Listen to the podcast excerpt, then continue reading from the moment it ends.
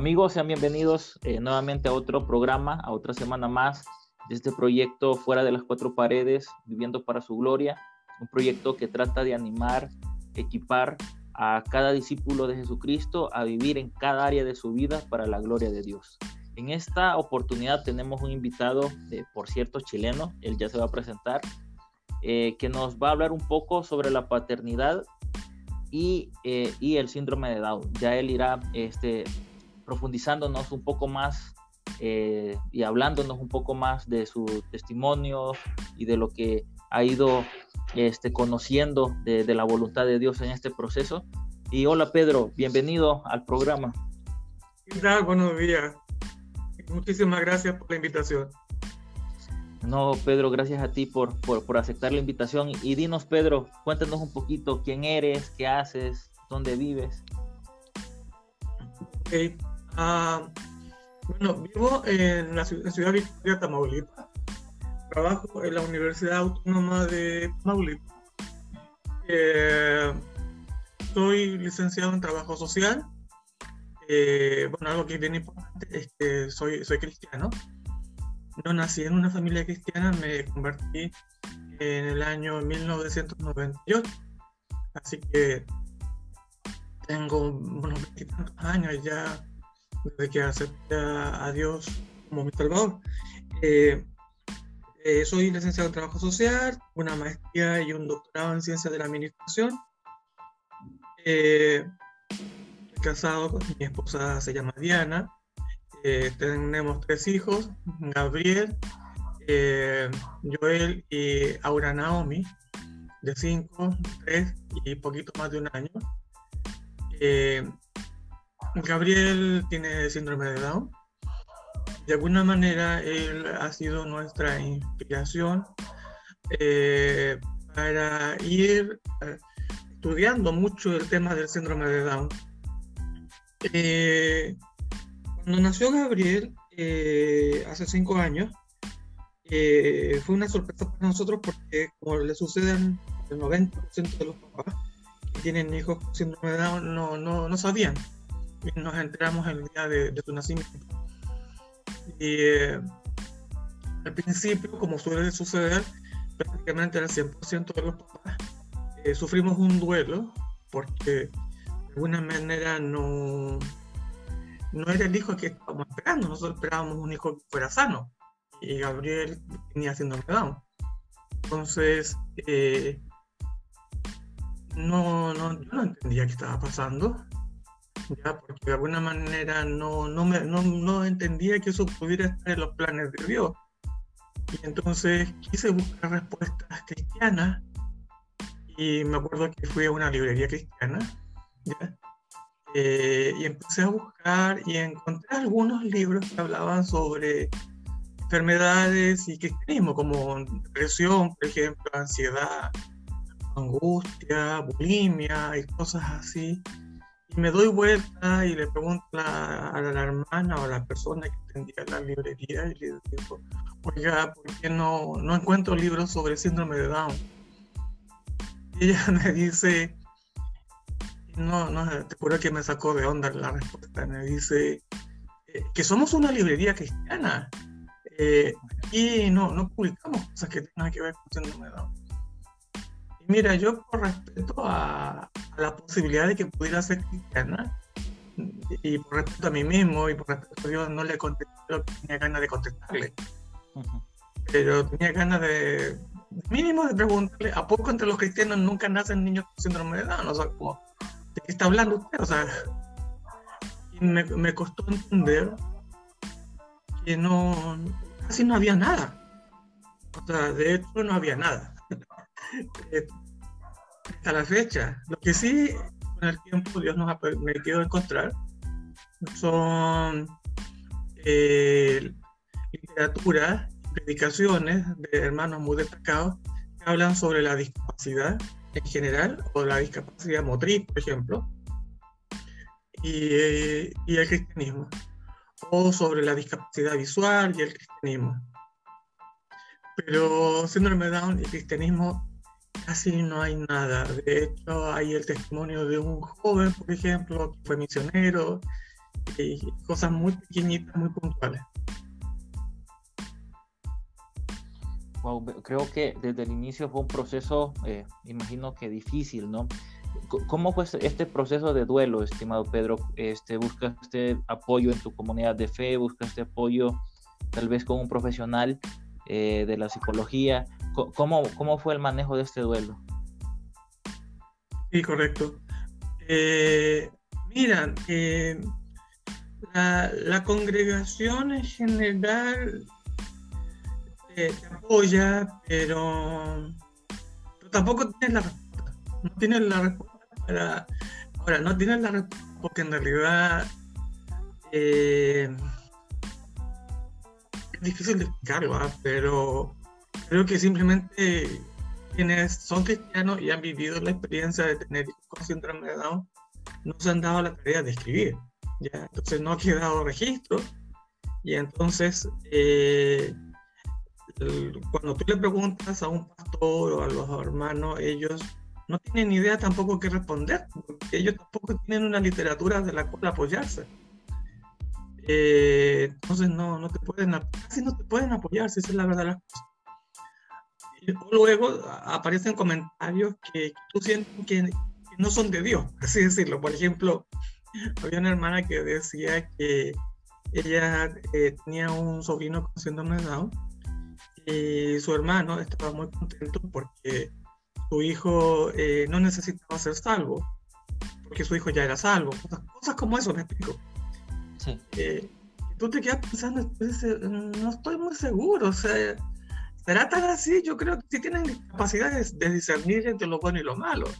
Y si tienen capacidad de discernir entre lo bueno y lo malo, pues necesitan ser salvos. O sea, no, no, no creo que, sea, que sean así como que sean imputables ante los ojos de Dios. O sea, entonces, claro, de hecho, y de hecho esa pregunta eh, es como súper válida, entre otras cosas. Si, si necesitan una salvación. Yo estoy convencido que sí, que necesitan aceptar a nuestro Señor Jesucristo como su Salvador. Aunque también hay que reconocer que el síndrome de Down suele estar asociado fuertemente a discapacidad intelectual.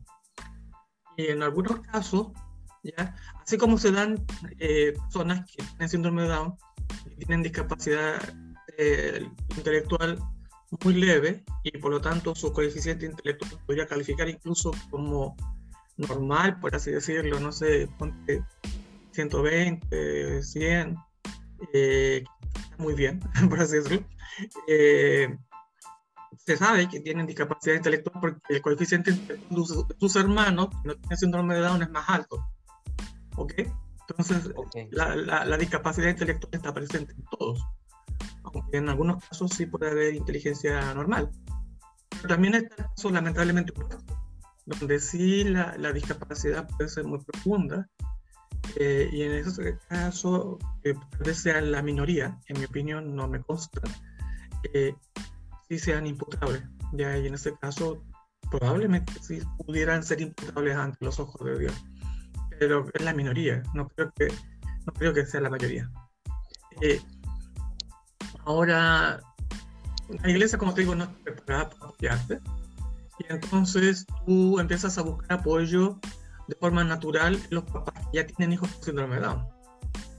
la mayoría de los papás que tienen hijos con síndrome de Down con los que te tomas no son cristianos. Eh, de hecho, algunos fueron cristianos y abandonaron el cristianismo. Y otros, por ejemplo, son católicos a su manera y, un buen porcentaje son ateos. Entonces, el discurso finalmente recibe de parte de la comunidad, por así decirlo, de papás con hijos con síndrome de Down, tiende a ser un discurso muy laico. Y, y, dime, Pedro, este, ¿en, qué, ¿en qué asociación este, encontraste ese apoyo? No sé si la puedes mencionar, si, si está permitido. Sí, correcto.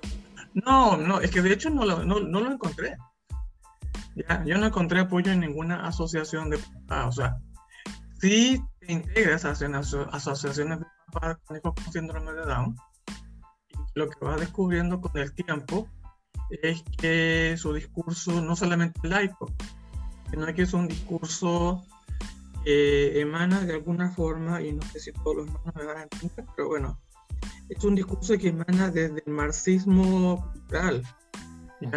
Es, un, discurso que emana desde la lógica reivindicacionista de los derechos de las personas que sufren discriminación, en donde la, supuestamente hay dos polos, ya una sociedad dominante, qué sé yo, que se supone que es patriarcal, que es machista, que es europea, que es blanca, que es sana, por así decirlo, y por el otro lado hay una sociedad dominada que, por ejemplo, es pobre, que, es feminista, es indigenista, que es afrodescendiente, que, es discapacitada y que sufre eh, el abuso de esa otra sociedad. Eh, y, como es un discurso de izquierda, pues obviamente a los que los ubican del lado de los opresores. Y a y al ateísmo o al neopaganismo dentro del sector progresista. Las ONG ¿ya? Eh, tienden a repetir todos un mismo discurso, que es un discurso ya preelaborado desde las ONG, especialmente estadounidenses o, canadienses, que algunas son muy antiguas, ya las ONG que apoyan a papá síndrome de Y, y este discurso nace de los años 60 en el cual eh, niegan el hecho de que la discapacidad necesariamente asociada a una enfermedad. Entonces, empiezan a este eh, el síndrome de Down no es enfermedad, tu hijo no está enfermo, y tu hijo está sano, y eh, tiene una discapacidad, pero está sano. El tema es que, primero que todo eso está totalmente dañado contra la ciencia, o sea, la Organización Mundial de la Salud establece que el síndrome de Down y, otras trisomías sí son enfermedades, son enfermedades genéticas. Pero el hecho de decir que no está enfermo libera, entre comillas, así decirlo, como ilusión, de una enorme carga, de un enorme peso, porque entonces tú dices, ah, entonces no tengo por qué, no tengo por qué, no tengo por qué estar sufriendo, no tengo por qué sentirme mal, porque mi hijo no está enfermo, mi hijo está sano. Y entre comillas, superas muy rápido el duelo.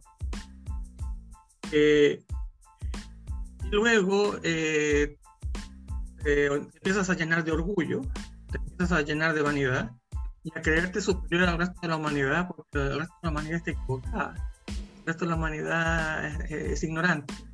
Eh, creen que es una, es una enfermedad toda vez que no lo es según ellos. Entonces, si alguien, incluso un médico, le dice que el síndrome de Down es una enfermedad, eh, hay papás muy violentos que le dicen que se calle y que se, deje de ser ignorante y que empiece a estudiar. Cosas como, como esa, que te quedas tremendamente sorprendido. Eh, a lo que voy es que es un discurso, por una parte, es tentador, si quieres creer en mentiras, claro. Pero si tú eres alguien que se ha obsesionado por buscar la verdad, eh, lo rechazas. No, no te sientes cómodo con ese discurso porque es una mentira. Entonces, te sientes mal, viviendo un duelo. Ah, mira, hay una imagen que yo tengo, incluso le pedí a un artista que la, la, dibujara, pero lamentablemente no, no lo hizo bien pero es una imagen donde eh, yo o un papá está, por así decirlo, ahogándose en una tormenta, mientras ve a otros papás sujetos de, maderos, ¿ok? De tablas. Esas tablas tienen el nombre, nombres que dicen orgullo, que dicen vanidad, que dicen, qué sé yo, soberbia, eh, que dicen eh, pecado, que dicen eh, no me importa la opinión de, la ciencia, y otras que dicen no me importa la opinión de Dios. y están sujetos de esa manera para no hundirse, y no se hunden. Pero yo no tenía nadie, porque de alguna forma, al no poder conectar esto con Dios, me estaba hundiendo. Entonces no, no tuve apoyo de ninguna ONG porque ninguna ONG es capaz de ayudar, al menos, claro, de que fuera una ONG que se fundamenta en principios cristianos. Y normalmente eso no ocurre, hay un divorcio entre el cristianismo y la discapacidad, lamentablemente.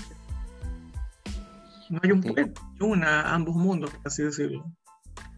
Y, y, en, este, en este, digamos, proceso que, que has tenido, eh, ¿has intentado eh, ser ese puente o has intentado crear ese puente? Sí, sí, pero fue un proceso lento porque al principio tú mm, quieres que ya esté hecho nada más. Descubrir el puente y, empezar a, caminar por él. Eh, tener que asumir que, el puente no está hecho y en el fondo Dios, Dios pidiendo que ayudes a construir ese puente, eh, no es fácil. No es fácil porque significa que estás solo en el camino, eh, claro, solo con el apoyo de Dios, que es muchísimo, por supuesto. Pero te sientes así pues, como, como Josué, más o menos, eh, siendo el primero en salir adelante frente a los enemigos. Eh, preparando el camino para los que puedan venir detrás, pero uh, no es fácil, porque, como te digo, lo que hemos encontrado, por ejemplo, y que sí nos ha servido mucho, son opiniones sobre otros hermanos que, tienen discapacidad, tienen, por ejemplo, enfermedades visuales o que tienen enfermedades que de alguna manera afectan su motricidad. Eh, un caso emblemático es el pastor eh, Nick creo que es el apellido, ¿ya? que tiene una enfermedad genética que poco que él naciera sin, sin sus brazos, tiene una pierna, y con una pierna muy cortita, prácticamente el pie. Y él es un predicador de internacional. Eh, y, él dice muchas verdades vinculadas a la discapacidad y el cristianismo que nos han ayudado mucho para tener una base para, para, poder interpretar esto. Eh, eh tenía entendido que estás creando o, ya está una, este, una asociación propia. No sé si, si estoy equivocado, estimado Pedro. Sí, correcto. Mira, la pueden ubicar en este instante por redes sociales. Está en Instagram, en Facebook también. Creo que son las, únicas dos redes sociales. Creo que tenemos algo en Twitter, pero nunca entramos. Se llama Amor Sin Límite, Síndrome Down. Así tal cual la pueden buscar como Amor Sin Límite, Síndrome Down. Y lo que, trabajamos al principio fue una declaración de principio. Que no es fácil, ¿eh? eh porque, por ejemplo, las posturas actuales sobre tratar la discapacidad, básicamente son dos, posturas. Hay una y ambas posturas son muy laicas. Hay una postura que se denomina eh, paradigma médico, es una postura que nace más o menos en el siglo XIX, eh, tal vez en el siglo XVIII, por allí, fuertemente influenciada por el darwinismo social, el darwinismo médico, eh, que obviamente despoja a Dios de la, medicina, lo saca de la medicina, saca a Dios de la medicina, y eh, el ser humano pasa a ser una especie de animal racional, animal racional 100% biológico. Y en ese caso, eh, la misericordia y el respeto, y el respeto y incluso la dignidad del enfermo pasa a segundo plano. Entonces es muy violenta esa postura con las personas que tienen discapacidad, especialmente cuando la discapacidad es congénita. ¿Por qué? Porque para esa lógica médica atea, sería preferible que no nacieran. Sería preferible evitar el nacimiento de las personas que nacen con enfermedades congénitas. Y esa es la postura dominante en la medicina. Luego está la postura de las ONG, es una postura que se basa principalmente en los derechos y en la defensa de los derechos de las personas con discapacidad, pero que cae en el error de ser negacionistas de la enfermedad, niegan que haya una enfermedad, por una parte, y luego se llenan de un orgullo, ¿ya? el, sentir orgullo de la discapacidad, Esto es muy absurdo, ¿ya? Con todo respeto, porque mira, si, si, llegara, por ejemplo, Jesús en este instante, como lo, como lo hizo hace dos mil años, y quisiera sanar enfermos, ¿ya? toparía con estas personas orgullosas de la discapacidad, ¿ya? Y les diría que, que ¿qué quieren? Ellos no les dirían quiero ser sano, no les dirían quiero ver, no les dirían quiero caminar. Eh, entonces, ¿por qué? Porque niegan la, que haya una enfermedad, también niegan que, hay algo allí lógico que les está afectando y por lo tanto sienten que no necesitan ser sanados. O sea, lo que es peor, si, si, sienten que no necesitan ser sanados, por analogía sienten que no necesitan ser salvos. Entonces, eh, significa para nosotros tener que analizar lo que ya existe. Es decir, mira, están estos dos paradigmas, el paradigma social lo tenemos que rechazar, porque es un paradigma ateo, porque además se fundamenta en mentira. tenemos que rechazar también el paradigma médico, porque también es un paradigma y también se, se fundamenta en un error, es el error del darwinismo. Entonces, eh, una posibilidad sería ir creando un propio paradigma que fuera un paradigma cristiano, o tal vez redescubrir un paradigma cristiano que existió y que de alguna manera quedó oculto. Debemos recordar que los hospitales nacen por obra de la iglesia. La iglesia católica y la iglesia protestante son las, son las que crean los hospitales y lo hacen como actos de misericordia. Por lo tanto, no, hubo, no, había, no había divorcio entre la medicina y el cristianismo aparentemente. Habría que analizarlo bien. Eso es algo que tenemos que todavía estudiar. una posibilidad sería redescubrir un paradigma que existió en el pasado, pero que está oculto otra posibilidad sería crear un paradigma nuevo, ya, eh, a, través de un estudio bíblico hermenéutico serio. Y la otra posibilidad, que sería la tercera, es adherirnos a un paradigma ya existente que podría ser el paradigma biomédico social, que es el que promueve las Naciones Unidas, por ejemplo, que se promueve la Organización Mundial de la Salud, que se distancia tanto del social como del médico, eh, y que aparentemente incorporaría el elemento espiritual, pero eh, no tiene no tiene cristiana tampoco. Entonces, si adhiriésemos a ese último paradigma, sería en términos transitorios. O sea, adheriríamos a él por tiempo, pero en la búsqueda de, un paradigma verdaderamente. Sí, eh, no sé, Pedro, ¿qué, ¿qué, piensas tú? Pero creo, creo yo que tal vez una de las limitantes que, que existe dentro de la y lo digo así, no cosmovisión bíblica, sino cosmovisión evangélica, eh, es que como una negación al dolor y negación al sufrimiento, ¿no? Como que, que, en la teología que, que, se puede llegar a manejar no, no se le da cabida al dolor o al sufrimiento como, como parte de, de la vida cristiana. No sé tú qué piensas. Sí, no, estoy totalmente de acuerdo contigo, pero en, honor a la justicia, también hay que reconocer que hay pastores que son tremendamente bíblicos, como por ejemplo Adrian Rogers, yo, eh, Charles Swindoll, eh, ah, Graham, hay, hay, varios otros, disculpen, no me acuerdo ahora lo que yo ve, hay otros que sí son muy bíblicos y que perfectamente reconocen el dolor dentro de la vida cristiana. Y que te dicen, Dios no te va a quitar los problemas, Dios no te va a quitar ni siquiera el sufrimiento, sino que lo que va a hacer es que te va a sacar adelante a través de él. Ya, eh, o este propio incluso que lo nombraba, eh, Nick Bukowski, pero no, no, es un discurso mayoritario, no es un discurso hegemónico. Eh, hay muchísima teología dentro del mundo evangélico que lo podríamos resumir en esta frase que lamentablemente se usa mucho, que es la frase de, de sufrir. como que si efectivamente al momento de, ser cristiano, todo tu dolor, va a desaparecer. Y no es que el dolor desaparezca, más bien el dolor eh, vas, a tener un, vas a tener un sentido, vas a tener un propósito.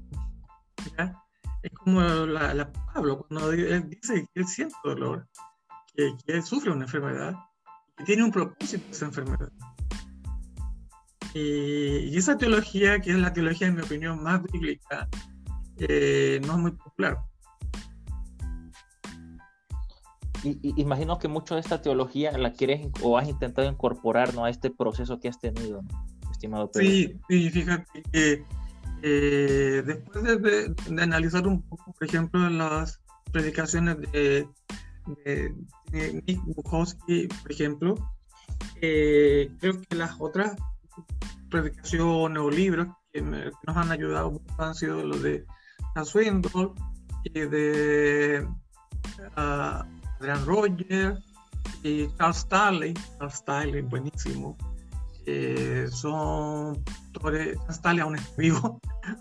Eh, y sigue escribiendo y sigue escribiendo sobre, sobre esto no te predica prosperidad, no te predica, que se yo, eh, cosas como eh, declaraciones de claro que. No, no, no, no. Te predica, a ver, eh, quieres ser un auténtico cristiano y entonces tienes que conocer cuál es la voluntad de Dios. Y luego te tienes que someter a la voluntad de Dios. Ahora, estos discursos no son populares dentro de las personas que tienen hijos con síndrome de Down, porque es necesario que ellos se conviertan primero para poder entender el discurso. Pedro, de hecho, estos discursos no son populares en ninguna parte, a menos que te conviertas previamente. Todo un reto, ¿no? Es es todo, un reto incluso dentro de las comunidades de fe, poder eh, hablar incluso de estas posturas. Y, dime, Pedro, eh, tenía entendido que eh, también estabas con el proyecto de hacer un, eh, un instituto de investigación sobre el síndrome de Down. No sé si estoy en lo correcto. Ah, sí. Sí, mira, lo que pasa es que tenemos que trabajar ambas líneas. Tenemos que trabajar una línea, por así decirlo, que podríamos llamar la teológica o más bien ministerial, pero también es necesario que lleve el mensaje esencial, ¿ya? el mensaje evangélico, por así decirlo. Pero necesitamos también un, trabajar otra línea que nos permita eh, tener estas discusiones, te decía yo, este tema de el paradigma biológico o, o médico, que permita criticar el paradigma social, en fin, de una lógica científica, eh, que sea también un aporte a la inclusión de las personas con discapacidad, eh, a las personas con síndrome de un aporte para su educación, un aporte para su vida laboral, un aporte el día de mañana para su vida familiar. Eh, y esto necesariamente tiene que ser a partir de un replanteamiento, por así decirlo, de, de lo que se ha hecho menos científico. Entonces, con, la mayor objetividad. En este instante, nuestras investigaciones quisiéramos para muchas, pero bueno, no, no, no podemos, porque somos dos, yo y mi esposa básicamente. También tenemos el, apoyo de una amiga que es psicóloga y tanatóloga. Eh, pero en lo que estamos haciendo es eh, investigar un poco eh, el proceso de aprendizaje de lectura de los niños con síndrome de Down de 5 o 9 años.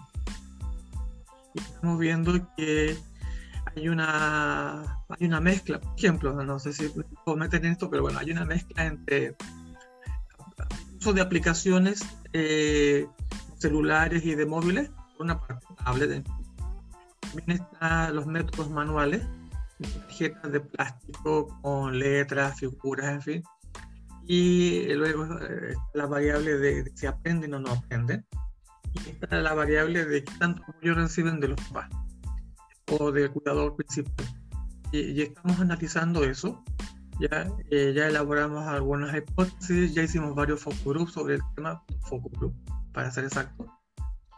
Lo que queda hacer ahora son encuestas de tipo cuantitativas para analizar eh, cómo, interactúan estas variables nuestra hipótesis, lo que hemos estado sondeando, es que eh, no, hay un, no hay un uso intenso de las aplicaciones. Eh, los niños están aprendiendo más por medio de las tarjetas manuales, por medio de la interacción manual. Esta es la impresión que nos da, pero lo vamos a verificar ya cuando hagamos que las aplicaciones pueden ser muy útiles, pero se les saca poco provecho. Esa es la, la, hipótesis, por así decirlo, pero la vamos a terminar eh, en unos meses más, ya cuando podamos aplicar todas las encuestas. Mira, todo no, es la única investigación, queremos investigar muchas cosas, queremos investigar cómo es que los superan el duelo, queremos investigar, es un mundo. Ahí queremos saber qué, tanto pueden, aprender las personas que de Down cuando ya son adultos.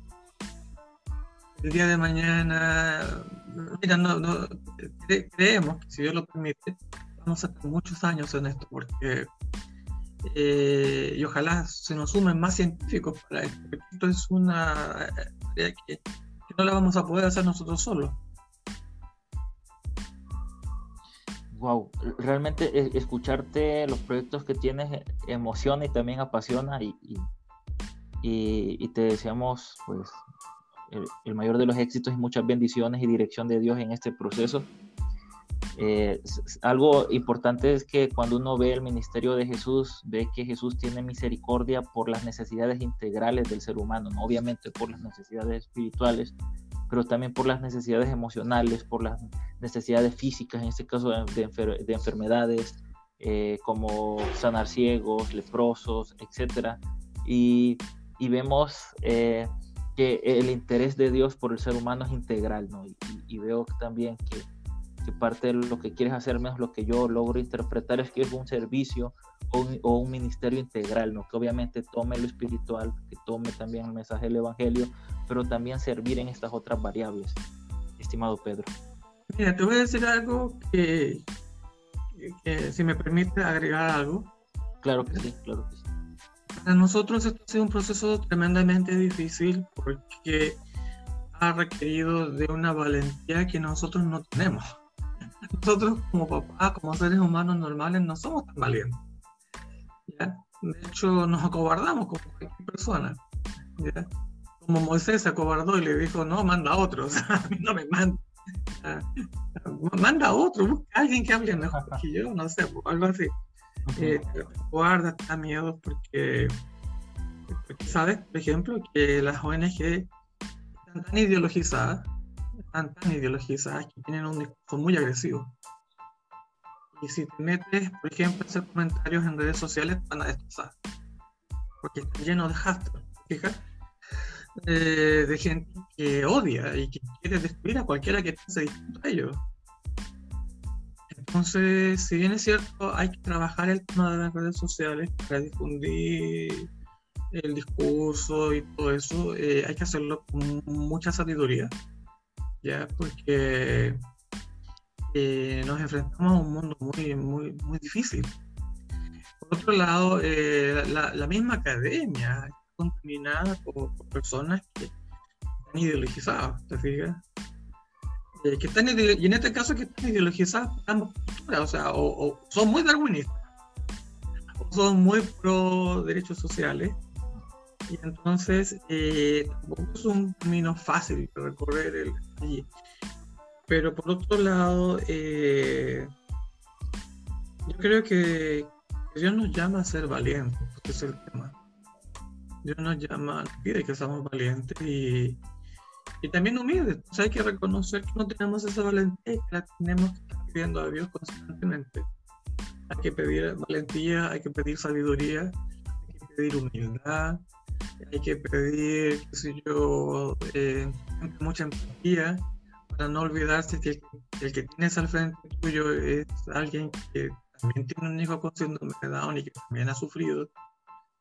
Eh, entonces necesitamos estar siempre sostenidos de la mano de Dios en este, en este camino. Amén, así es, estimado Pedro. Eh, y, dime, ya para ir cerrando, Pedro, ¿qué, le podrías decir tú a, unos papás que recientemente han recibido la noticia de, un hijo con síndrome de Down. Eh, con tu experiencia, con lo que has indagado teológicamente, con lo que Dios ha hecho en tu, interior, ¿qué podrías comentarle a ellos? Bueno, eh, lo, primero sería, saber si son cristianos o no.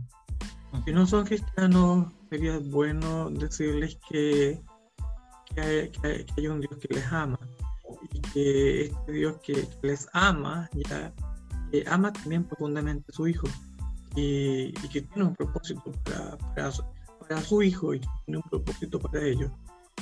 Eh, es cristiano lo mismo, pero eh, bueno, no hay que predicarle tanto, esa es la diferencia.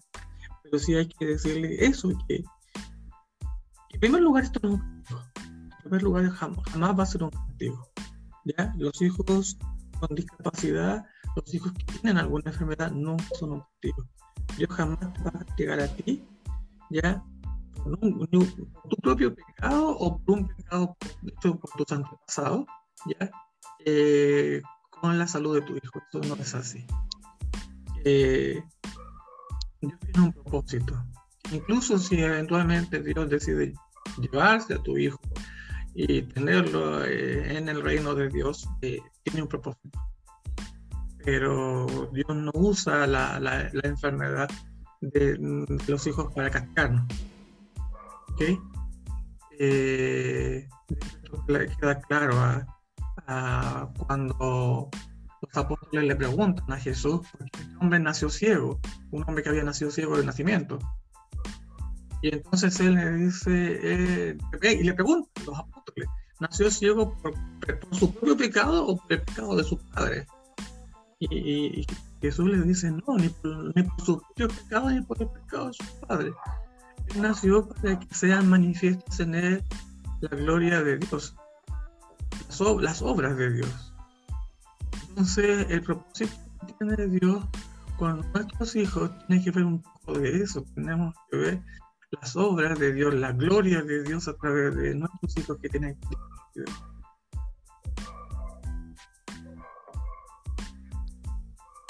eh, ok, muchas gracias Pedro, gracias por, por, tus palabras. Eh, bueno, ya para ir cerrando, este, nuevamente reitero el agradecimiento por, por aceptar este, eh, la invitación y estar en el programa. Y bueno, ya que vimos que tienes muchos proyectos, muchos sueños, pues espero poderte tener nuevamente aquí hablándonos, no sé, incluso de, de los resultados de tu investigación, ¿por qué no? Este, sería también fantástico. Claro que sí, muchísimas gracias. Y siempre que tú nos, me invites o nos invites, vamos a estar allí para, para, apoyarte. Y te agradecemos también que nos permitas a nosotros difundir un poco lo, lo que estamos haciendo. Muchísimas gracias, Dios bendiga.